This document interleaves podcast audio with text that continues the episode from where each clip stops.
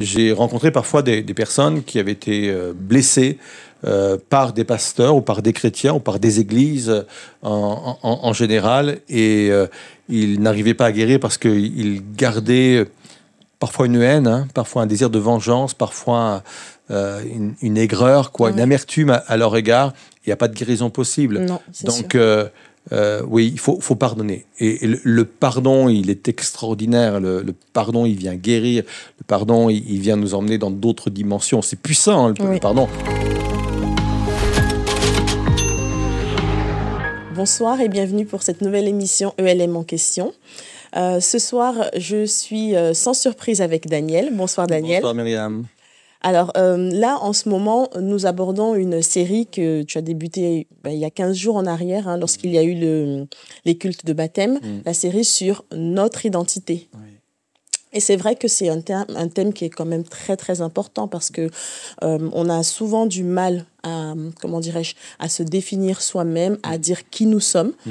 Et euh, notre identité ne se résume pas justement, comme tu le disais, mm. à euh, ben, notre âge ou notre Ce qu'on possède, ce qu'on fait, ce que les autres pensent et disent de nous. Ouais. Exactement, exactement. Et donc ce soir, nous allons aller un petit peu plus en profondeur mm. par rapport ben, au message que tu as apporté pour pouvoir justement, on va dire, euh, non seulement ben, disséquer le message, c'est vrai, mais également euh, euh, répondre à des interrogations qu'on pourrait avoir donc sur le thème de l'identité et la construction également. Très bien. donc là, nous allons aborder notre première vidéo mhm. qui concerne donc justement le passage spécifiquement où tu parlais de notre identité et nous reviendrons par la suite avec les premières questions. Nous avons commencé euh, la semaine dernière une nouvelle euh, série, une série importante puisque nous avons parlé, nous avons commencé à parler d'identité avec euh, cette question qui es-tu? C'est une question importante, mais cette question ne se résume pas uniquement à décliner notre état civil. On l'a vu la semaine dernière. Si c'était aussi simple que de dire Daniel Potier, 59 ans, pasteur, oui tout de même, euh, J'ai entendu. Ah oui, tout de même. L'air de dire, il fait pas son âge. Je le prends comme ça en tous les cas.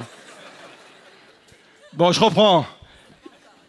Pasteur, 48 ans, hors taxe,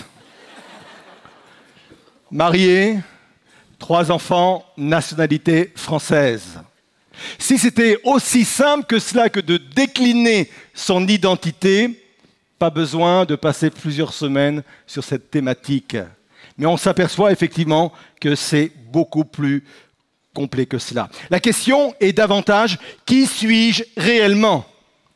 Qu'est-ce qui me définit réellement Et à cela, plusieurs ont des réponses différentes. Nous l'avons vu la semaine dernière. Certains se définissent par leur possession. Je suis ce que je possède. À l'origine, le matériel était utilitaire. On se procurait du matériel, on achetait du matériel parce que c'était utile. Le matériel était utilitaire, il est devenu identitaire. Je suis ce que je possède. C'est pour ça qu'on achète et on achète, parfois même, pas chez nous ici, mais parfois même des choses dont on n'a pas besoin. Et on remplit, et on remplit, on remplit la maison. Je connais des personnes qui ont six perceuses. Une seule suffirait. D'autres se définissent par leur réputation. Je suis ce que les autres disent de moi. Et nous avons vu la semaine dernière que c'est une vraie dictature que de vivre constamment sous le regard des autres en se préoccupant de ce que peuvent penser les autres ou imaginer sur nous. D'autres se définissent par leur performance. Je suis ce que je fais.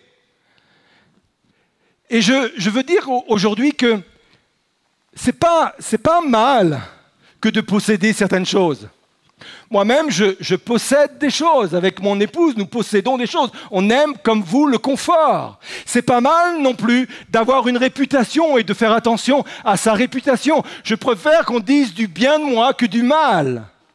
C'est pas mal non plus que de réussir professionnellement, d'avoir du succès professionnellement. Mais si mon identité s'appuie sur des choses que je peux perdre, le jour où je les perds, je suis perdu.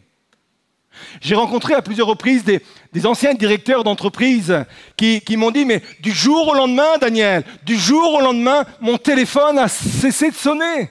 Du jour au lendemain, moi qui recevais parfois une centaine de mails, du jour au lendemain, j'ai eu zéro mail. Du jour au lendemain, on m'appelait monsieur le directeur, et maintenant dans la rue, je suis monsieur tout le monde. Et puisqu'ils avaient basé leur identité sur ce qu'ils étaient et sur ce qu'ils faisaient, quand ils ont perdu cela, ils ne savaient plus qui ils étaient. C'est pour cela que l'identité, la, la notion d'identité pardon, est extrêmement important. Nous avons vu également la semaine dernière que nous connaissions réellement notre identité chrétienne quand Jésus-Christ. Et pas uniquement chrétienne, c'est le mot en plus, désolé, mais notre identité en général, nous ne la connaissons qu'en Jésus-Christ. Là, nous avons euh, justement vu la vidéo concernant notre identité mm. et nous avons vu que nous sommes limités justement par rapport à ce que nous pensons être de nous-mêmes. Mm. Est-ce que justement s'en affranchir ou essayer de nous définir autrement, ce ne serait pas un petit peu, tu sais, comme euh, euh tous euh, ces nouveaux courants mm. concernant notamment le développement personnel, méthode Coué ou peut-être New, New Age. Qu'est-ce que tu penses de ça? Non, moi je pense qu'on en est même euh, très loin. Je sais que hum, tout le développement personnel, même s'il y a des bons aspects, hein, il n'y a pas de souci sur le, le, sujet, mais là je pense qu'on touche davantage un problème spirituel. C'est vraiment un problème spirituel. C'est pour cela que j'ai voulu hum, dimanche euh, recentrer sur hum, le projet que l'adversaire de nos âmes a pour nous faire croire autre chose que ce que nous sommes réellement. Et d'ailleurs, le jour du, du baptême, là, des, des, des, deux baptêmes, j'avais, j'avais donné cette petite histoire de cet aiglon là qui était tombé du, du, nid. à un moment donné, il le met dans la basse-cour avec les autres volailles. Et puis un ami arrive et, et l'ami lui dit Mais tu sais que c'est pas c'est, pas un, poulet, mais c'est un aiglon. Et la phrase du, du, de l'agriculteur a été euh, Oui, moi je le sais, mais lui ne le sait pas. Et, cette phrase-là, en fin de compte, elle, elle, résume tout le projet de l'adversaire de nos âmes. C'est pour ça que je dis que c'est spirituel, avant d'être technique euh, ou mental. Euh, c'est vraiment spirituel. Lui, il sait, l'adversaire de nos âmes, qui nous sommes. Oui. Mais nous ne le savons pas. Et il veut nous enfermer justement dans cette ignorance parce qu'il sait très bien la répercussion que peut avoir cette révélation de qui nous sommes. Donc c'est davantage spirituel que, que mental ou même intellectuel. Et est-ce que ça ne peut pas justement nous amener à être, euh, à prendre la grosse tête si on arrive à justement à comprendre qui nous sommes? Parce que la parole de Dieu dit quand même, tu nous as fait de peu Mm. inférieur à toi. Mm. Donc, est-ce que ça ne nous ferait pas prendre la grosse tête si jamais on arrivait à cette étape-là? Est-ce que ce serait, ça ne nous garde pas dans l'humilité finalement de pas le savoir? Je sais pas. Ouais, sauf, sauf que ça, ça nous limite. Mais tu, tu as raison, tu soulèves quelque chose d'important, c'est que il faut être très, très équilibré dans les vérités que nous recevons de la part de Dieu. Et parfois, euh, certaines vérités sont manipulées. Ça dépend euh, l'angle théologique qu'on peut euh, utiliser et là, je reviens encore à tout ce qui est prospérité. Et prospérité, c'est pas uniquement par rapport euh, à l'argent, c'est aussi euh, par rapport à la conception de ce qu'est l'être humain, quoi et dire que nous sommes semblables à, Dieu, pour moi, c'est déjà une, une dérive. Dieu est Dieu et personne n'est au-dessus et n'est même égal mm. à Dieu. Quoi. Ça, reste, ça, reste, ça reste Dieu. Néanmoins, euh, ça ne doit pas nous empêcher de nous hisser vraiment au niveau que Dieu a prévu pour nous. Quoi. Et, et, je pense quand on fait cette démarche avec cette optique de dire, je veux vraiment comprendre la, la, l'image que Dieu a mis sur ma vie, l'identité que Dieu a mis sur ma vie, je pense que ce chemin-là ne peut pas conduire à, à, à l'humilité, Par, à, à, l'orgueil. Pardon. Par contre, il nous sort de ce schéma où on se dégrade constamment, on se dévalorise euh, constamment. C'est un chemin qui nous sort de là, qui nous amène à l'humilité, à l'équilibre mais qui ne fera pas dépasser vers euh, l'orgueil si on emploie le chemin de la révélation que Dieu a prévu pour chacune de nos vies. Quoi. D'accord. D'accord, effectivement, euh, vu dans ce sens-là, euh, on, ne peut pas, on ne peut, on ne pourrait pas si effectivement on garde toujours Dieu dans sa souveraineté, Mm. euh, Amen. pouvoir penser que euh, on, on pourrait l'égaler ou être au-dessus de lui. Tout à fait. Alors peut-être qu'il y a, un- il y a un- une zone de vigilance à avoir. Oui, hein. On, oui. on est d'accord, comme, comme toute chose d'ailleurs. hein. Tout, tout dans la vie spirituelle euh, nous, nous demande une certaine vigilance pour pas basculer euh, vers l'orgueil. C'est le cas de tous ceux et toutes celles qui ont reçu des dons et des talents. À un moment donné, Oui. c'est des talents qui nous bénissent. Et, mais à un moment donné, si on n'est pas vigilant, ces talents peuvent nous, nous faire devenir des choses que Dieu n'avait pas prévues. Quoi. Oui. Et, euh, et là, ma question, finalement, bon, ça ne concerne pas forcément une personne, on va dire, chrétienne qui reconnaît Dieu. Mhm. C'est si, euh, si, en fait, Dieu ne représente rien pour nous. Donc, peut-être quelque part, on sait qu'il existe, mais s'il ne représente rien pour nous, est-ce que, euh, du coup, on peut être libéré? Est-ce que vraiment on peut rentrer dans notre identité propre? Alors là, je, je reviens à ta première question. C'est vrai que il peut y avoir un, un cursus, un parcours euh, qu'on pourrait euh, qualifier de développement personnel, qui peut nous amener parfois à sortir de certaines identités pour euh, en endosser de, de meilleures. Oui.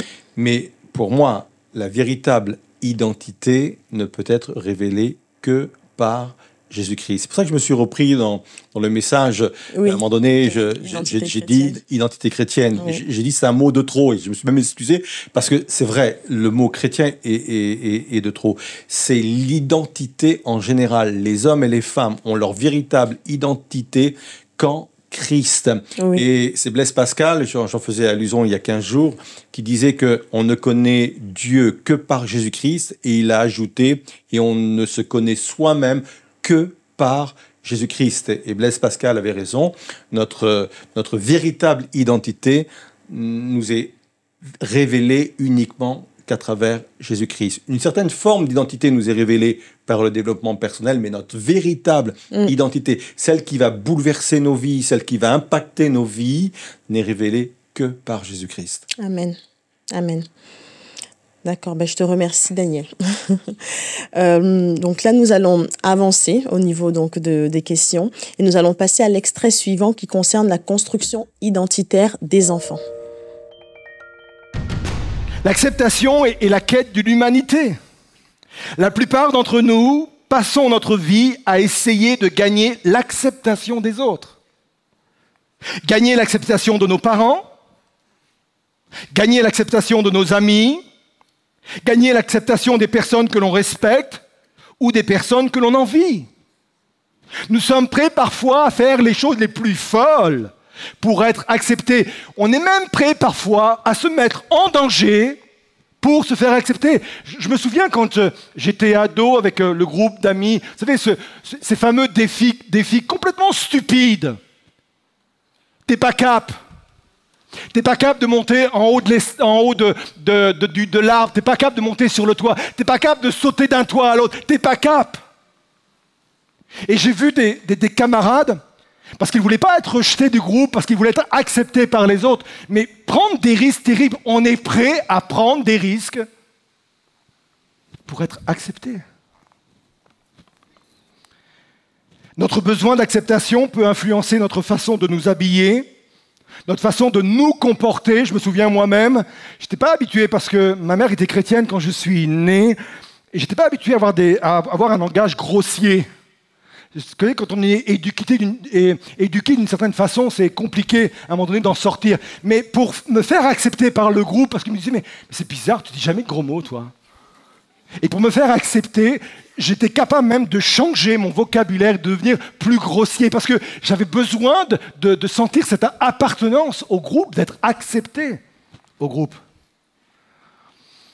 On est même capable, pour répondre à ce besoin d'acceptation, d'être impacté dans nos choix professionnels. Combien j'ai eu parfois en entretien des personnes qui m'ont dit, moi j'ai fait ce métier-là parce que je sentais que ça faisait plaisir à mes parents, quoi. Et comme je voulais être accepté par mes parents et que mes parents, mes parents valident ma- ma- ma- mon- mes plans d'avenir, j'ai fait ça. alors concernant la, la, construction identitaire des enfants, parce que c'est extrêmement important, euh, c'est sûr qu'en tant qu'adulte, on se recherche, on voilà, mais les enfants c'est encore plus, ils sont encore plus malléables, c'est mm. encore plus compliqué pour eux. Mm. Euh, qu'est-ce qu'on peut dire à un enfant pour qu'il se sente euh, accepté de Dieu? Mm. Est-ce que notre amour de parents est suffisant pour cela? Moi, je pense que c'est une base importante parce que au moins l'enfant, dans son enfance, euh, aura un modèle. Euh, et ce modèle peut, peut, peut, lui servir. Je vais m'expliquer. Euh, quand on, on, est enfant et que nos, nos parents nous démontrent un, un, amour inconditionnel et qu'ils nous disent, mais tu sais, même si tu fais des bêtises, moi je continue de t'aimer. Et bien sûr, on, on, lui explique qu'il bah, faut qu'il change ses habitudes et on l'accompagne pour euh, euh, changer ses habitudes, qu'il euh, ait d'autres comportements. Mais à chaque fois, on lui explique que ça ne change rien. Notre amour pour toi est inconditionnel. Je pense que ça va l'aider plus tard à comprendre l'amour de Dieu.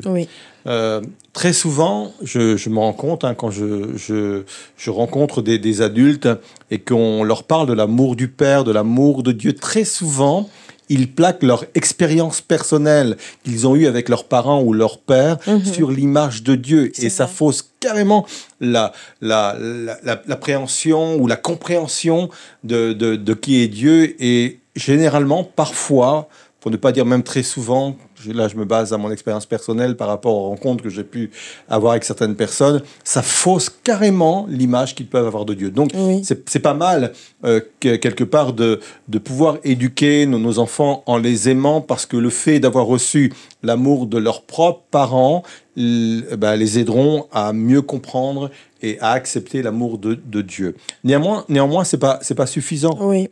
À un moment donné, eux-mêmes auront besoin de faire l'expérience d'une rencontre personnelle avec le Christ. Mm.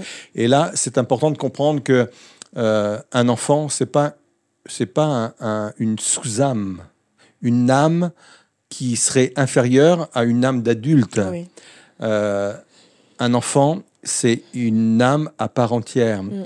Ça veut dire qu'un enfant, même très jeune, peut vivre une relation extraordinaire avec Dieu. Et il faut amener effectivement nos, enfants dans nos maisons et aussi à l'église. C'est le rôle, et est la responsable du pôle enfance, c'est le rôle de, de, ce pôle-là de dire, ben avec nos moyens à nous, on ne peut pas se substituer aux parents, mais avec nos moyens à nous, on veut les amener à faire une rencontre personnelle avec Jésus, mhm. parce qu'on sait qu'à travers Jésus, leur identité euh, euh, d'enfant, et là je ne parle même pas d'enfant de Dieu, mais d'enfant et en plus d'enfant de Dieu, leur sera révélé encore avec beaucoup plus de puissance. Amen. C'est vrai que c'est une grosse, on va dire une grosse interrogation, en, tout cas en ce qui me, me, concerne, parce que avec mes enfants, je me dis mais euh, comment faire en sorte justement ben, qu'ils soient affermis, hmm. qu'ils ne soient pas ballottés euh, mm. par toutes sortes de, de personnes hein, dans, dans, leur vie. Mm. Et, euh, et j'avais écouté récemment le témoignage d'une jeune femme euh, qui, enfin, ça m'a tellement touchée par mm. rapport à son histoire. Elle expliquait je suis, je suis née dans un foyer où mes parents m'ont longtemps attendu. On a longtemps prié pour m'avoir et elle est née, donc elle était choyée, aimée par ses parents. Mais il n'empêche qu'elle a quand même vécu par la suite avec un sentiment de rejet, mm. parce qu'à un moment donné, elle a été très malade et elle a dû être renvoyée dans un centre. Donc pour elle, elle a été abandonnée par ses parents, mm. alors que c'était pour qu'elle aille mieux. Mm. Et donc je me suis dit, mais du coup, notre amour de parents n'est pas suffisant dans, dans, ce qu'on peut apporter à nos enfants. Oui, tout à fait. Tout à fait.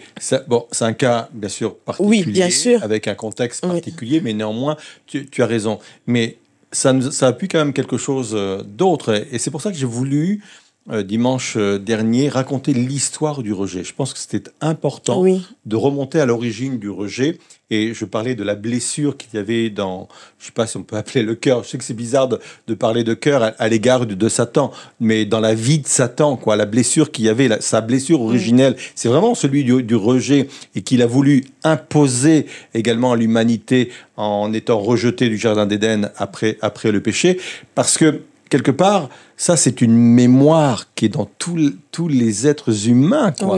Tout le monde sur la terre, à un moment donné, a en, en lui la faille, Oui. la faille du rejet. Donc ce- cette faille-là, elle, elle peut s'ouvrir euh, par des, des, des circonstances telles effectivement, et c'était pour son bien pourtant d'être euh, mis dans, dans un centre pour qu'on s'occupe euh, d'elle. Ça peut être ça peut être ressenti également parfois quand un, un, un enfant est, est l'aîné, Oui. puis à la naissance du deuxième. C'est violent hein, pour. euh, moi, je suis l'enfant du milieu, moi. Donc moi, j'ai pris peut-être la place du deuxième ou du troisième, mais mais mais c'est violent et, et, et c'est la vie, c'est naturel. Euh, certains aînés le vivent très bien, d'autres le vivent très mal. Hein. Comme moi, je suis l'aînée. le vivent comme, presque comme un rejet. Pourtant, ils ont eu des, parents Mm. formidables. Parce que quelque part, on est tous du verbe naître. hein. Oui. On, on est tous avec cette, cette faille en, en soi Mm. du rejet, parce que c'est c'est la blessure originelle de l'humanité. Parfois, rien ne vient la toucher, rien ne vient l'ouvrir à nouveau. Et parfois, il faut pas grand-chose non plus Oui. pour l'ouvrir. Et, et on le vit plus ou moins bien, malgré, effectivement, comme tu le disais, le contexte familial qu'on a pu avoir avec euh, beaucoup d'amour. C'est c'est pour cela que euh, on, on a tous besoin de, de, de, de Christ. Oui. Euh, quand il est dit qu'il sauve parfaitement, c'est pas simplement nous, nous sauver de la perdition éternelle, mais dans ce mot salut, c'est il vient nous guérir parfaitement Amen. de tout ce qui est venu nous impacter suite à la chute de l'homme euh, et toutes ces blessures originelles dont, dont je parle. En fin de compte, le salut de, de, de Christ est ce qui s'ensuit parce qu'il y a aussi des guérisons que Dieu veut nous donner, des guérisons intérieures que Dieu veut nous donner. Ça, on l'a qu'en Christ. C'est pour ça Oui. que tout homme a besoin de Christ dans sa vie. Quoi. Quand je parle tout homme, être humain, hein, je Oui. parle dans le sens générique, bien entendu. Oui, Ouais. oui, oui. Et euh, est-ce que ça, ça soulève en fait une, une autre question, c'est de dire que est-ce que euh, quelque part c'est être fataliste de penser que euh, dans nos vies, en tant que parents, nous allons forcément infliger euh, des blessures émotionnelles à nos enfants. Euh, alors, je ne sais pas si on peut mettre le mot fataliste dedans, mais, mais c'est presque une, une évidence, quoi. Oui. Je pense que parents, je l'ai dit, trois enfants, hein, Mm. dimanche, euh, euh, et trois petits-enfants. euh, et c'est bien aussi d'avoir des petits-enfants parce que on, on- on voit la différence qu'on fait entre la façon dont on se comporte avec nos petits-enfants qu'avec nos, nos enfants. Euh, S'il y avait des remords à, à avoir dans, dans ma vie, ce serait effectivement la, la façon dont j'ai été père, quelque part. Et je pense que tout, tout parent, me semble-t-il, hein, peut avoir ce type de remords. Oui. Parce qu'on a, on a des enfants alors qu'on n'est pas toujours forcément bien mature, quoi. Euh, on a des enfants alors que on est dans une phase de notre vie où il faut tout prouver. Il faut prouver professionnellement, il faut, il faut, il faut prouver euh, à la société parce qu'on est jeune, on a tout, on a tout à, à- à affirmer, à, à priver. Donc, on n'est peut-être pas dans, dans les, dans, dans les meilleures circonstances Mm. pour bien élever nos enfants. En plus, on est, on est imparfait, on, on est, on est humain. Il n'y a pas d'école pour devenir parent. Oui. Donc, euh, on fait des erreurs. Mm. Donc, forcément, à un moment donné, on, on est, on est des, des, des parents imparfaits. Oui. Et, euh, et on aura toujours des, remords. Je mets bien sûr à, à part euh, peut-être les, les, les, les parents qui, d'une façon volontaire, et ça c'est catastrophique, quoi, euh, infligent des, allez, des traumatismes ou, ou des, des choses terribles à, à leur- à leurs enfants. Et puis parfois aussi, euh, vous avez des parents qui reproduisent ce qu'ils ont vécu eux-mêmes. hein. Donc c'est que c'est hyper compliqué. Et c'est là où vraiment la, la, la- et ça c'est dû à la chute de l'homme quelque Mm, part, même nos erreurs, notre façon, même si on veut bien faire. Et c'est là où, où l'Évangile est capable de réparer tout cela. Donc il faut pas tomber dans la culpabilité. Oui. On aurait pu tous faire mieux. Moi le premier, j'aurais pu faire mieux en tant qu'éducation par rapport à, à mes enfants. Mais il y a une dimension de grâce extraordinaire, quoi. Amen. Heureusement que Dieu ne tient pas co- compte de nos erreurs. Et c'est ça le message de l'Évangile. Oui. L'évangile, c'est un Dieu qui ne tient pas compte de nos erreurs, mais quel soulagement, quoi. Amen. C'est, c'est l'évangile, c'est, nous montrer que même si parfois on a pris des mauvais ch- chemins, le fait de vraiment venir à Dieu et demander à Dieu de, de venir, eh bien, restituer ce que le diable nous a volé ou notre vie ancienne nous a volé, c'est extraordinaire, quoi. Amen. Et on croit que effectivement, même si on n'a pas eu toujours les bons comportements, même des fois involontairement, on a pu blesser nos enfants. Hein, Oui. euh, on, on croit que la grâce, euh, là où le péché a abandonné, ou là où l'erreur a, a abondé, la grâce peut surabonder. Quoi. Amen. Ça, c'est le message puissant de l'évangile. Amen. Amen. Amen. C'est vrai que c'est très, c'est très rassurant parce Mm. que finalement, on se dit, oh Seigneur, tu nous as confié des enfants et on ne veut pas justement ben, les, les, les perdre. Mm. Enfin, les perdre pas, euh, qui, qui- Oui, quoi, ouais. les perdre et tout. Ouais. Mais euh, justement, par rapport ben, à, nos, à nos erreurs, Mm. nos- le fait qu'on soit imparfait, ben, on a souvent des comportements, on Mm. peut avoir des comportements ben, qui, euh, qui va les blesser et faire en sorte que, ben, voilà. Qui, qui s'est pas énervé parce qu'on était fatigué quoi. Qui, qui n'a pas crié après ses enfants. Ouh, Et c'est pour ça que je disais que euh, la différence entre culpabilité et honte, quoi. oui, Hein, euh, euh, des fois, on peut se dire, la honte, c'est de dire, bah, j'étais un mauvais parent, quoi. Et là, on touche à notre identité, là. Mm. Ouais. Et euh, j'ai une dernière question par rapport à ce thème-là. Donc, c'est quoi, du coup, confier nos enfants à Dieu? Hmm. Ouais. Bah, c'est d'abord une démarche de cœur, en fin de compte. hein. C'est c'est- c'est- je pense que d'une façon très pratique, c'est de les apporter régulièrement au Seigneur, quoi. Oui, hein, de les apporter régulièrement au, au Seigneur. Il y a un livre qui, qui est sorti sur euh, la, la prière d'une mère, quoi, la puissance de la prière d'une mère. oui, Et alors, c'est pas que la responsabilité des mamans, hein. il y a la responsabilité bien sûr des, des papas, mais il y a un lien euh, viscéral à- avec euh, la maman et son enfant, et c'est normal, oui. c'est légitime, elle l'a porté dans ses entrailles, quoi. Mm. c'est le fruit de, de, ses, de ses entrailles. Et je pense quand une maman euh, crie pour euh, son enfant, c'est c'est viscéral, quoi. Oui. C'est- Il il y a comme un lien particulier, quoi. Euh, il- elle, elle y va avec ses tripes, excuse-moi l'expression, hein. elle y va avec son cœur, elle y va avec son, un engagement euh, tel que, oui, c'est le fruit de mes entrailles, quoi. Hein, et, euh, et je crois qu'il y a une puissance extraordinaire dans, dans la prière des mamans. Et je voudrais m'adresser à toutes les mamans. Continuez à prier pour vos enfants, Amen. même s'ils sont adultes, Mm, même mm. si aujourd'hui ils ont pris des, ont- ils ont fait des choix au prix des chemins qui, qui nous inquiètent. oui. Euh, ça ne veut pas dire que euh, Dieu a dit leur son dernier mot sur eux, quoi. Et continuer parce qu'il y a une puissance extraordinaire. Mais ça ne dispense pas les papas de le faire. Job Bien priait sûr. pour ses enfants, quoi. Mm, mm. Job, à chaque fois, il, il les a menés quoi, euh, devant, devant, devant le Seigneur. Moi, je crois que c'est c'est ça confier aussi, Seigneur. C'est Seigneur, on te les apporte. À un moment donné, on n'a plus de contrôle. Quoi. Oui, oui. Euh, tu, tu es en âge encore où tu as un contrôle sur tes enfants. Et, et, et encore, Et encore. quand tu les laisses à l'école, tu sais pas ce qui se passe. Quoi. Exactement. oui. Mais plus ça va grandir, je vais pas t'affoler, hein, mais plus ça va grandir. Quand tu, quand tu vas les mettre au collège, mais, mais et quand ils vont avoir un portable, toi, avec eux, Mm. t'as plus de contrôle. Même t'as beau mettre des contrôles, un contrôle parental dessus, etc. Mais plus ça va aller, euh, moins tu as de contrôle sur, sur tes enfants. Et quand Oui. ils sont majeurs, alors là, Mm. cause toujours papa, cause toujours maman, etc.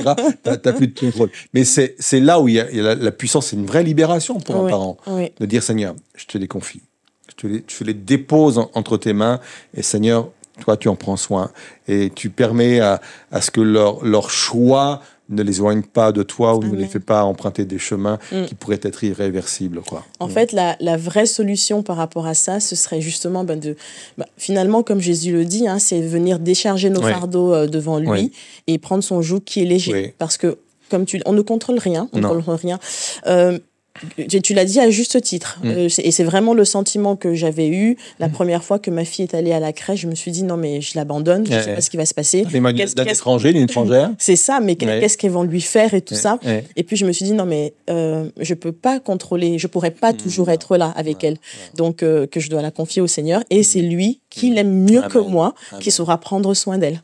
Donc euh, ça m'a quand même rassurée. Ah oui. Mais c'est un abandon, hein. c'est un lâcher prise. On, a, on aime Oui. ce mot-là. C'est un abandon total, lâcher prise, Seigneur. Moi, je contrôle plus, tu contrôles. Mm. Ouais. Merci Daniel. Euh, nous, nous allons passer euh, à, à l'extrait suivant euh, qui concerne cette fois-ci donc euh, ben, le, le, le thème qui est vraiment en rapport également avec l'identité, c'est le piège du rejet. Pour traiter parfaitement cette problématique du rejet, il faut connaître l'histoire du rejet.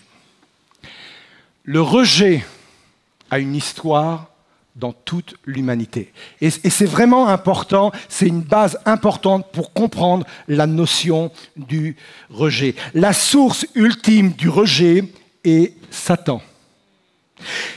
Ça nous conduit à comprendre quelle, quelle est pardon, la grande blessure qui habite Satan. Je sais que ça fait drôle d'écouter ce type de phrase. Comment on peut parler à l'égard de celui qui est notre ennemi?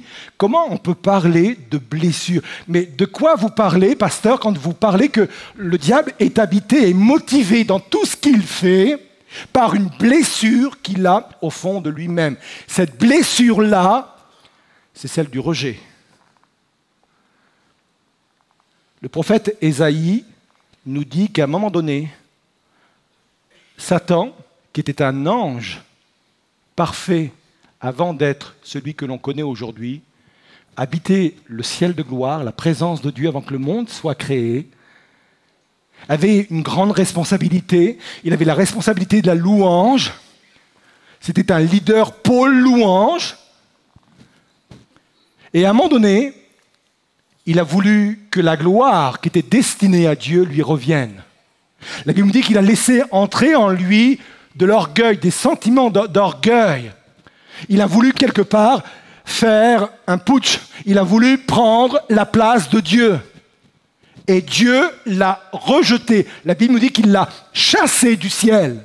C'est un rejet violent, puissant, mais qui était nécessaire pour sauver le plan éternel de Dieu, celui que nous connaissons aujourd'hui. Et c'est important de comprendre cela parce qu'on comprend aujourd'hui que le diable est habité par ce sentiment de rejet. C'est pour cela qu'il a voulu entraîner dans la même galère Adam et Ève. C'est pour cela qu'il l'a poussé, qu'il l'a incité, qu'il les a incités à pécher. Et les entraînant dans le péché, eux-mêmes, Adam et Ève, ont été chassés littéralement, nous dit la Bible, du Jardin d'Éden. Autre rejet. Vous me suivez bien là? C'est l'histoire du rejet au sein même de toute l'humanité. Parce que le diable voulait que l'être humain sente comme lui les blessures du rejet.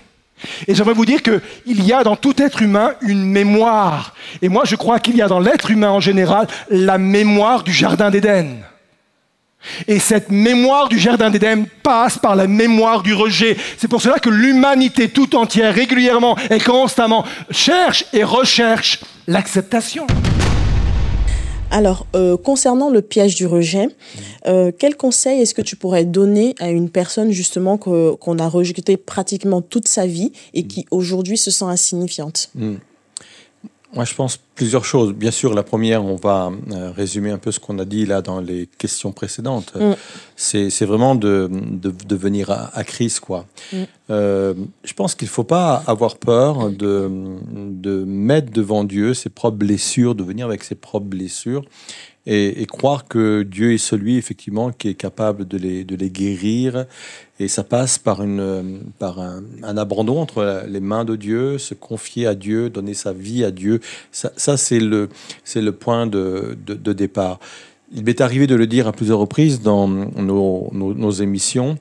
Euh, je, je, crois au miracle de Dieu, je crois à la transformation, je crois à la puissance de la nouvelle naissance, mais je crois également que la nouvelle naissance ne, suffit pas non plus. Et parfois, euh, il y a tout un parcours de guérison dont nous avons besoin. C'est que à, à ULM, hein, on, s'entoure de tout un réseau d'experts. Euh, parfois, euh, en en tant que pasteur, on, est capable de gérer certaines situations, de donner des conseils, d'amener certaines personnes à faire des démarches. Et, parfois, on, s'appuie sur euh, des, des, réseaux tels que le, le, RESAM, qui est un, réseau euh, de, de, thérapeutes chrétiens. Parfois, on, s'appuie sur un autre réseau, et l'aile, qui lui touche davantage des, des problèmes spirituels, parce que parfois, ce problème de, de, rejet il y a un problème spirituel ou a engendré des problèmes spirituels, et on gère pas de la même façon ce qui est du domaine spirituel que du domaine psychologique ou, autre. Mhm. Et là, il faut admettre effectivement que en tant que pasteur, parfois, et même si on a l'évangile le plus puissant, le message le plus puissant, il faut admettre qu'en tant, en tant que pasteur, parfois, on arrive nous-mêmes à nos propres limites. Et euh, c'est ça aussi le, le, corps de Christ. Oui. On a, on a euh, chacun des fonctions différentes, des talents différents. Et quand euh, on est arrivé au bout de notre talent, de notre appel, notre, notre, notre ministère, ben, il faut passer le relais à d'autres ministères qui, eux, seront emmenés les âmes plus loin. C'est pour cela que si avec quelqu'un vraiment qui est en train de se débattre avec euh, son problème de, de rejet, si elle n'est pas chrétienne, je l'invite à faire une démarche personnelle avec le Christ parce que la guérison peut être instantanée. Amen. Si elle est, elle est chrétienne et qu'elle se débat toujours, je l'encourage à rencontrer Oui. peut-être un pasteur dans un premier temps qui sera capable de mettre un diagnostic. Peut-être que euh, ça suffira pour euh, lui donner des conseils pour aller plus loin. Ou s'il voit que c'est pas possible, eh bien, pourra l'envoyer vers euh, peut-être un autre, un autre chemin, vers d'autres experts. Mais ce qu'il faut retenir, c'est qu'il y, a y toujours une solution au rejet, quoi. Oui. Il y a toujours une guérison possible Amen. au rejet. Oui, Ouais. je trouve que c'est très très important le point que tu as soulevé par rapport au fait de, de, de rediriger soit Mm. vers des psychologues ou alors Mm. vers des personnes qui vont euh, traiter le, le- les, les spirituel. problèmes spirituels. Mm. Euh, parce que parfois, en tant que chrétien, on se dit non, mais on a la Bible, on a le Saint-Esprit et ça suffit. C'est le, le parfait, le divin classique, ouais. guérisseur. Et pourtant, euh, dans le corps de Christ, on a on a besoin les uns des autres Mm. et parfois on peut pas se suffire à soi-même euh, pour pouvoir euh, justement s'en sortir. Et euh, j'aime bien souvent prendre cet exemple de dire que quand on a mal à la tête, Mm. ben on va pas forcément se mettre à prier, on va prendre un doliprane. Mm. Donc ben si euh, pareil on a des problèmes psychologiques, ben pourquoi ne pas aller rencontrer ben, une personne qui a été formée pour ça? Tout à fait. Parce que d'un côté, il y a la, il y a la, thé- la théologie, de l'autre Oui. côté, il y a le pratique, la pratique. Et, et quand on est basé uniquement sur la théologie, euh, ben, on est limité parce que la, la, pratique euh, met en défaut parfois notre propre théologie. Oui. Donc, euh, moi, je crois, parce qu'on on le voit, parfois, suite à des prédications, suite à des appels, il y a, il y a des changements qui sont radicaux. Hein. Oui. C'est miraculeux, on touche du doigt, on, on est nous-mêmes euh, émerveillés, pour ne pas dire parfois même surpris, même si on croit la- au message de la puissance de l'évangile. Et pourquoi d'autres, c'est plus long? On ne sait pas. Oui. Mais il faut bien s'occuper, et plutôt que de rester sur, sur une interrogation, mais pourquoi c'est long pour lui Pourquoi lui s'en sort pas alors que d'autres s'en sont servis? Et puis on, on peut calquer ça sur un schéma en disant, mais parce qu'il n'a pas assez de foi. Or, c'est faux. Non. ouais. Lui, il a besoin d'un accompagnement qui, est- qui sera différent, parce que le but, c'est que lui aussi puisse trouver, ou elle aussi puisse trouver la, la- la guérison. Donc j'aurais ce- ces conseils-là, ouais. Oui. Mm. Et, euh, et là, en fait, ça touche à un sujet quand même assez sensible. Mm. C'est de dire qu'une personne qui a été blessée justement euh, dans l'Église, Mm. comme au sein de l'Église, comment est-ce qu'elle peut se reconstruire et euh, ben, de nouveau faire confiance? Mm. Parce que l'Église, c'est quand même notre famille, Mm, la famille de Dieu. Et quand ça va mal là, Mm. Comment faire Ouais. Bah, tu mets le doigt sur quelque chose. Déjà, une réalité, oui, l'Église peut blesser. Oui. Ça, je crois que il faut peut-être faire sauter un, un tabou Mm. sur, ce, sur ce sujet. Oui, l'Église peut blesser, même si elle est un instrument que Dieu a mis en œuvre pour sauver des milliers, des milliers de personnes euh, depuis, depuis qu'elle existe, depuis 2000 ans. Néanmoins, il arrive que des, des personnes soient, soient blessées. Tu en as rencontré, j'en ai rencontré. Et c'est effectivement euh, régulier. quoi. L'Église peut également blesser, soit euh, intentionnellement. Alors, peut-être pas intentionnellement, mais parce que la- le leadership euh, en place fait que forcément ça va générer des blessures, Oui. ou peut-être on le fait inconsciemment parce que bah, c'est comme toute structure humaine, hein, les relations humaines peuvent être blessantes. Euh, euh, plusieurs euh, conseils. Si j'ai été blessé, je pense que déjà, la première démarche, c'est de dire mais pourquoi été blessé par ça? Même si c'est si c'est justifié quelque part, même si c'est légitime, si euh, ce qu'on m'a fait n'est pas bien. Pas- oui. Mais des fois, il y a- il y, a des blessures en moi, ou plutôt des, des, des, des situations qui mettent le doigt sur certaines blessures en moi et qui me permettent de guérir de ces blessures-là. Donc, profitons justement de- du fait qu'on a pu être blessé dans une, dans, une- dans une église.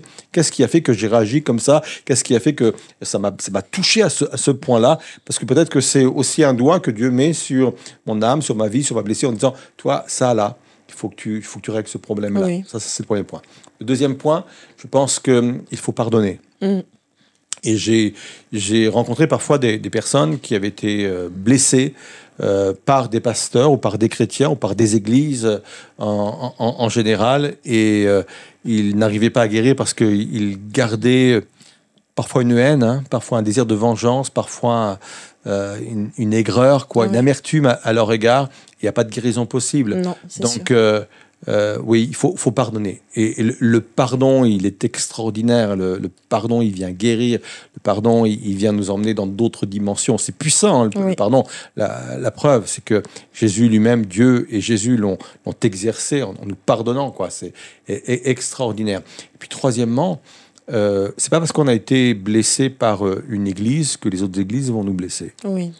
Et euh, c'est pas parce qu'on n'est pas bien dans une église qu'il faut pas en changer. Je sais que ça aussi c'est un sujet tabou quoi. Euh, il y, a un verset qu'on a mal utilisé, qu'on a même utilisé pour culpabiliser les, chrétiens, ne quittez pas mm, votre assemblée, quoi. Mm, mm, Et on, l'a, on l'a utilisé, on a même maltraité les, chrétiens. Moi, je m'excuse, hein, mais si dans une église on n'est pas, on n'est pas bien, on n'est pas forcé d'y rester, quoi.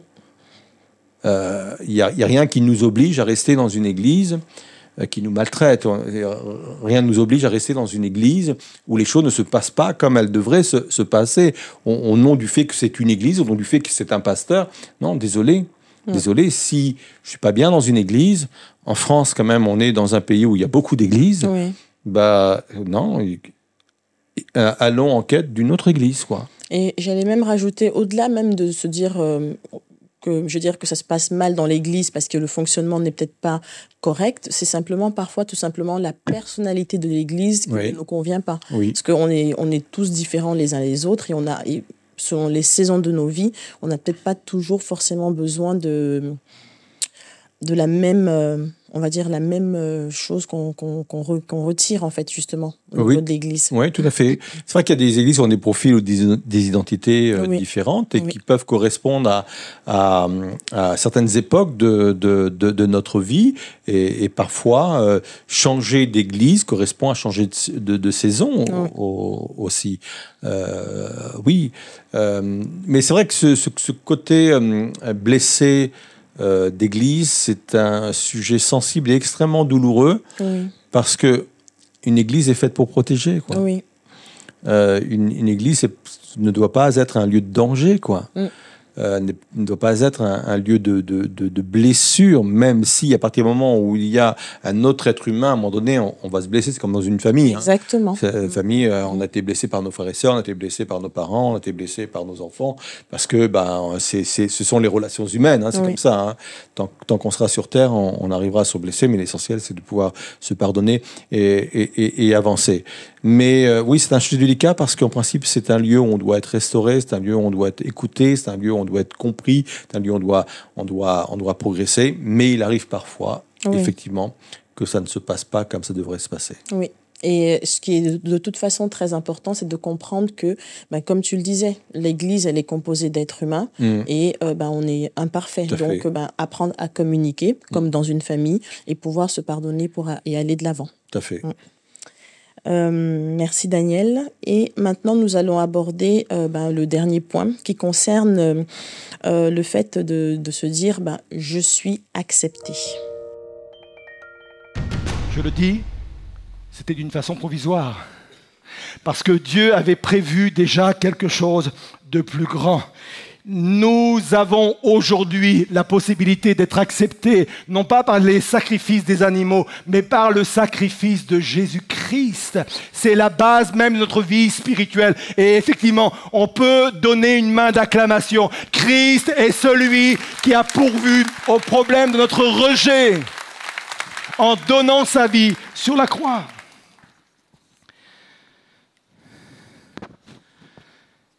Tant de textes pour venir affirmer cela. J'en ai choisi juste quelques-uns. Jacques 4, verset 8. J'aime beaucoup ce texte. J'aurais pu en choisir un autre. C'est, nouveau pour le, peuple de l'époque parce qu'à cette époque-là, il y avait une séparation entre le lieu saint et le lieu très saint. Interdiction d'aller plus loin. Et voilà ce que proclame Jacques au travers de son épître inspiré par le Saint-Esprit de la part de Dieu. Il dit, approchez-vous maintenant. Approchez-vous de moi et je m'approcherai de vous. Il y a l'idée dans, dans, ce, dans ce texte, moi je veux tout à nouveau vous accueillir, je veux tout à nouveau vous recevoir parce que Jésus a payé pour cela. Romains 15, verset 7, accueillez-vous donc les uns les autres, tout comme Christ vous a accueillis pour la gloire de Dieu. Une autre version dit acceptez-vous les uns les autres comme Christ vous a accueillis. Tout l'évangile, tous les évangiles, pardon, sont basés sur l'acceptation. Il y a plein de versets. Venez à moi, vous toutes qui êtes fatigués et chargés. Plein de versets sur ce sujet. Et je voudrais qu'on puisse aujourd'hui être convaincus que par la mort de Jésus, nous sommes acceptés. Je suis accepté. C'est mon identité. Je suis quelqu'un d'accepté. Mais pour appuyer cela, on va se poser cette question, mais ça consiste en quoi l'acceptation que Dieu m'accorde? Écoutez bien ceci, c'est extrêmement important. Parce que je pense qu'on flanche souvent sur ce point-là. L'acceptation est ma ligne de départ et non ma ligne d'arrivée. C'est extrêmement important. Cette position-là en Christ d'être accepté, c'est ma ligne de départ et non ma ligne d'arrivée. Ça veut dire quoi? Ça veut dire que je n'ai pas besoin de faire grand-chose pour être accepté de Christ. C'est ma ligne de départ. Cette ligne de départ, c'est celle de dire, je veux vivre avec Dieu, je veux donner ma vie à Dieu, c'est ma ligne de départ. Et cette ligne de départ constitue l'acceptation. C'est ma ligne de départ. C'est extrêmement important. Je suis accepté. Ma première question par rapport à ça, c'est de dire euh, pourquoi est-ce que parfois Dieu va changer le nom de certaines personnes, euh, comme ça peut être mentionné dans la Bible? Hmm. On, a euh, Saul de Tars qui est devenu Paul, par hmm. exemple. Hmm. est-ce que c'était nécessaire de le faire alors que quelque part ce n'est pas le nom qui fait la différence, mais peut-être le cœur? Oui.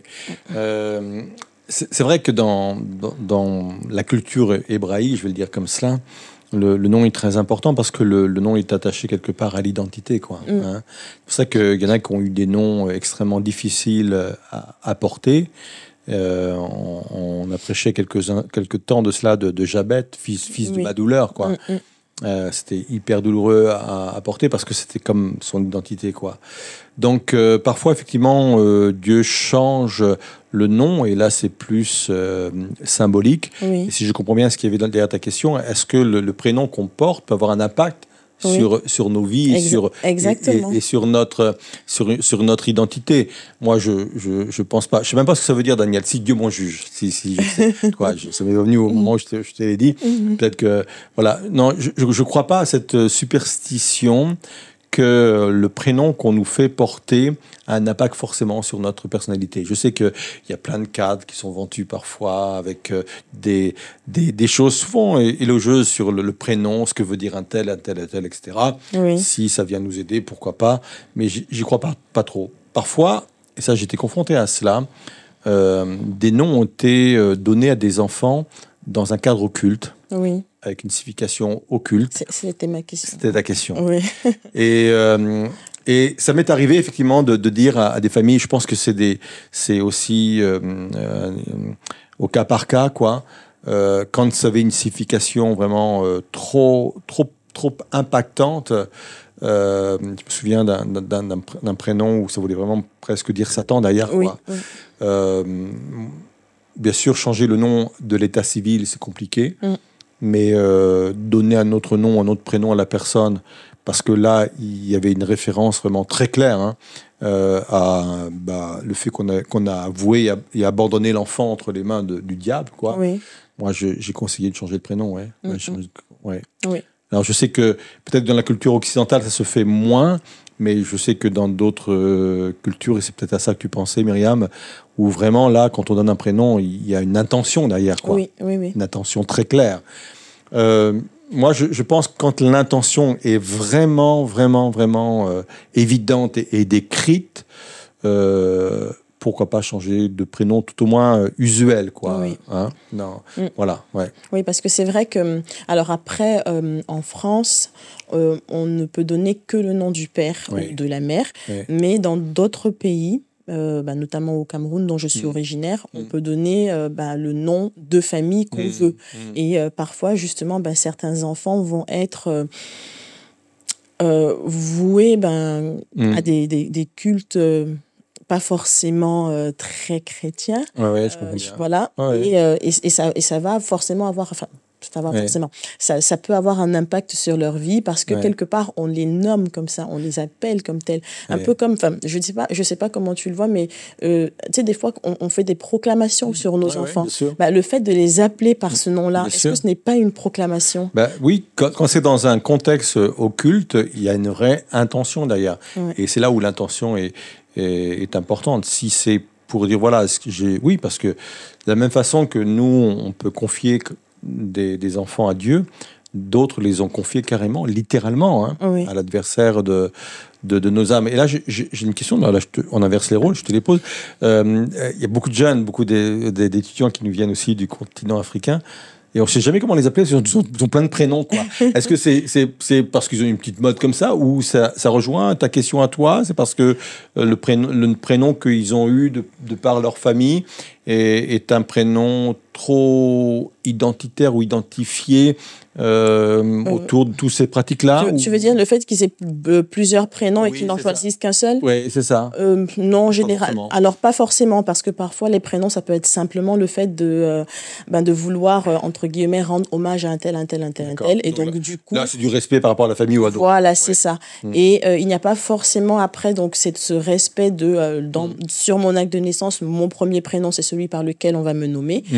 Euh, si je prends l'exemple de ma sœur, Mm. ma sœur s'appelle euh, Mireille Pascal. Mireille, qui était une de mes grand-mères, Mm. et Pascal, son prénom à elle. Mais on l'appelle Pascal. Mm. Alors que si elle était en France, on l'appellerait Mireille. Ouais, Donc, tu vois, c'est- un petit peu, euh, c'est Mm. pas, c'est pas forcément par rapport à, à des, des, euh, Au contexte qu'on vient d'expliquer, oui. voilà, c'est ça. C'est pas, c'est pas du tout lié à ce contexte-là. C'est juste, Mm. bah là, on, on, on rend hommage à un tel Ouais. pour perpétuer un petit peu. Mais c'est un peu pareil en Occident et tout au moins en France. Euh, moi, j'ai j'ai euh, j'ai deux autres prénoms, parce qu'il faut, on a plusieurs prénoms. J'ai le nom de, de mon père et d'un oncle, quoi, toi, en respect, bien sûr, euh, aux ancêtres, quoi. Ouais. D'accord. D'accord. Et, euh, et j'avais une autre question qui, alors, tu as un petit peu évoqué ce point tout à l'heure, Mm. c'est de dire euh, quelle est cette tendance que nous avons de, justement, ben, nous les êtres humains, de nous victimiser, Mm. de nous condamner et de Mm. peut-être pas connaître, euh, de pas savoir, en fait, euh, nous valoriser? Ouais. Alors, la condamnation euh, et, et, le fait de se victimiser, pour moi, c'est deux, c'est deux énergies un peu différentes, c'est deux, deux processus un, un, peu, un, peu, un peu différents. La condamnation, c'est sûr, euh, elle, elle, elle est enclenchée par l'adversaire de nos âmes. Parce que, comme j'ai expliqué euh, effectivement euh, dimanche, euh, la condamnation, le but vraiment, c'est pas uniquement de nous emmener à la culpabilité, mais de nous emmener à la honte en fin de compte. Oui. La culpabilité est une étape vers la honte. Euh, la culpabilité, euh, je, je fais, je fais quelque chose qui est, qui est pas bien. La honte, je suis pas bien. Oui. Et, et là, on touche à l'identité. Donc, euh, c'est, c'est- en fin de compte, c'est une stratégie hein, de nous emmener à. Et après, on, on rentre dans une espèce de euh, d'auto-fonctionnement, en fin de compte. Et, et c'est comme toute habitude de vie, ben, on, on- on s'auto-alimente dans la condamnation. Et après, Oui. on a du mal à sortir de ça parce que pour un rien, on se condamne, on se trouve mauvais, on se trouve pas bon. On, voilà, et on est, on est. Et quand on est pris dans cette spirale-là, Oui. c'est parfois très compliqué de s'en sortir. Et là, on a besoin des fois de crier à Dieu et, et- et de comprendre. La victimisation, euh, le, euh, le diable nous pousse aussi euh, dans, en, en cela parce que la, la victimisation, en fin de compte, elle, elle, elle nous éloigne de tout ce qu'on peut devenir euh, en Christ. Oui, oui. Et également, même si c'est d'autres ressorts, le, le but final, c'est vraiment cela. Et l'évangile qui nous est proposé par, par Jésus, c'est un évangile qui est contre la victimisation. Oui. Je sais qu'on est dans une société victimaire où on fait tout pour se sentir et amener les autres à être victimes, mais il faut vraiment sortir de cela. C'est une spirale qui, qui, qui détruit. Je sais pas si on s'en rend compte. Je, je suis conscient hein, qu'il y a des minorités qui euh, au- aujourd'hui vivent des moments difficiles. Je suis conscient qu'il y a des, des minorités qui euh, au- aujourd'hui peut-être sont maltraitées, mais les amener à se réfugier dans un statut de victime pour sortir de là, mais c'est pas leur rendre service parce Non. que moi je crois que la victimisation ou l'identité victimaire elle détruit, quoi. Oui. C'est pour ça que quand Jésus, il, euh, il donne sur le mont des Oliviers euh, son programme du royaume de Dieu avec des, des, des, des points extrêmement importants qu'on a, qu'on a appelé les béatitudes, heureux, heureux, heureux. Et littéralement, c'est c'est en marche. Vous qui êtes persécutés, en marche. Oui. C'est c'est imp- c'est important. On dit, restez pas dans votre état victimaire. Dit, ah, je suis quelqu'un de persécuté, en marche. Et, et je pourrais décrire toutes les béatitudes. Et en fin de compte, c'est ça, c'est ne restez pas dans votre... Moi, je, te dis que, voilà, tu, tu as peut-être ça, mais moi, je te donne ça à, à pas. Mais en marche, il faut Oui. que tu avances. Marche. Et donc, pour être sûr, donc, tu n'es pas en train de dire qu'une personne qui subit certaines choses ne, ne, ne doit pas réaliser qu'elle est effectivement victime, mais c'est de ne pas rester dans cet état et de cultiver, fait. en fait, cette pensée. Tu, tu as fait, tu as fait raison. Je je, je, je ne dis pas qu'il n'y a pas de vraies victimes. Oui, oui. Ça, c'est clair. Bien sûr, certains sont, sont, sont, sont victimes. Euh, et je parlais de- des minorités. Oui, ils sont, ils sont victimes. Ils sont, ils sont victimes d'être d'être discrédités. Ils sont, ils sont victimes de, de toutes sortes de choses ou même des personnes connaissent des abus. Non, le statut de victime, il est, il il est reconnu. Oui, Mais maintenir et enfermer les gens dans cette... Mm. Parce que ça devient une identité. Hein. oui, oui, En- enfermer les gens dans cette identité de victime, c'est terrible oui, oui. parce qu'ils n'en sortiront jamais. Et nous-mêmes, on peut être victime, euh, mais euh, il ne faut pas que ce- cette victime devienne devienne un statut, mon identité. Oui. Mon identité, c'est pas victime. Même si j'ai- été victime de, de certaines erreurs, j'étais victime de, de, de, certaines réactions. euh, oui, j'étais victime de ça, mais ça, ça ne deviendra jamais mon identité. Amen. Je, je veux pas être identifié, je veux pas être défini comme victime. Mm, Je veux être défini comme celui, certes, qui a connu cela, mais je, veux être défini comme quelqu'un qui est en marche, qui continue d'avancer, parce que c'est plus je vais m'éloigner de mon état de victime, plus je vais m'en sortir. Quoi. Oui, c'est pas c'est pas ce que nous avons subi qui nous définit, Tout à fait. mais euh, c'est c'est en Christ que nous sommes Amen. définis. Amen. Et euh, j'avais une, pe- une petite dernière question pour toi. Donc, ça constitue souvent l'objet de pas mal de débats. Euh, c'est de savoir, en fait, est-ce qu'il est possible de perdre notre statut d'enfant de Dieu? Alors, on va pas aller trop loin sur le sujet parce que, euh, petite annonce, dimanche prochain, je suis enfant de Dieu. Ah. Sera le, prochain, euh, donc euh, proche- la prochaine thématique dans cette thématique générale qui est notre identité. Euh, J'ai de la valeur. On avait vu ça il y a 15 jours. Là, là, cette semaine, c'était je suis accepté. Et euh, la semaine prochaine, c'est je suis enfant de Dieu. Il y a plein de je suis. Très souvent, on s'est arrêté sur les je suis Jésus. On a raison. hein. Mm. Mais dans la parole de Dieu, il y a beaucoup de je suis me concernant. Quoi. Oui. Et ça fait partie de mon identité. Je suis enfant de Dieu. Si on peut perdre notre statut d'enfant de Dieu, oui, mais on ne perd pas son statut d'enfant de Dieu comme on peut perdre des clés, quoi. Oui, Et il y a tout un processus, etc. Moi, je crois que on a, on a, on a un Dieu qui est bon, qui, qui nous rappelle, qui nous rappelle à chaque fois. euh, Aujourd'hui, si vous entendez sa voix, il se lasse pas. hein. Quand on, on voit euh, la façon dont il s'est pris pour ramener le, le peuple d'Israël vers lui, il a envoyé des prophètes, ils ont tué les prophètes, il a envoyé des prophètes, et encore, et encore, et encore. La patience de Dieu est, est, est interminable. Oui, on peut perdre notre statut d'enfant de Dieu, et là, ça vient contrecarrer une autre théologie qui parle euh, du salut éternel, qu'on peut pas perdre quand on a donné sa vie à Dieu. Si on peut perdre, mais ça n'arrive pas du jour au lendemain comme ça, comme on peut perdre nos clés, quoi. d'accord. Merci pour ce petit teaser. Donc, pour, euh, donc ben, je vous invite dans ce cas-là à suivre le message de dimanche prochain. Je suis en- enfant de Dieu. Ça nous permettra d'avoir, je pense, encore plus de. Ouais. d'aller plus en profondeur par rapport à ce thème. J'espère qu'une seule chose, c'est que Dieu me réveille pas dans la nuit de demain en me disant non, faut que tu passes, je suis prêt sur autre chose. Mais je saurais m'excuser. Ça peut arriver des fois, c'est pour ça que je Bon, dis ça Mais pour l'instant, c'est ça qui me travaille. Je suis enfant de Dieu. D'accord, merci Ouais. Daniel. Euh, donc là, bah, nous, nous arrivons au terme de l'émission. Oui. On va souhaiter une bonne soirée donc à tous nos auditeurs. Euh, juste, euh, il me semble, il y a un rendez-vous très important vendredi soir. Oui, donc Mhm. demain, c'est effectivement notre soirée de prière. C'est vraiment euh, des moments très forts qu'on aime passer avec l'Église. Et comme je le disais dimanche, euh, qu'on est quelques centaines là à nous, à nous retrouver euh, le dernier vendredi de chaque mois. C'est des moments de louange forts. Il y a un groupe de louange qui est là pour nous emmener dans la louange, des moments de, de méditation, plusieurs intervenants à chaque fois avec des thématiques, des moments où on fait des appels aussi, plusieurs appels en fonction des thématiques où vraiment on, on sent la grâce de Dieu, on- l'expression des dons spirituels également euh, euh. Et non, c'est super. Et si j'ai jamais vécu ça, venez, venez, venez nous rejoindre. Je confirme. Hein, tu, tu en fais partie de ces gens qui sont là. Très bien. Bah, écoute, je vais te souhaiter une très bonne soirée, Daniel. Merci. Et euh, très bonne soirée à vous également. Et à très bientôt. Au revoir. Au revoir.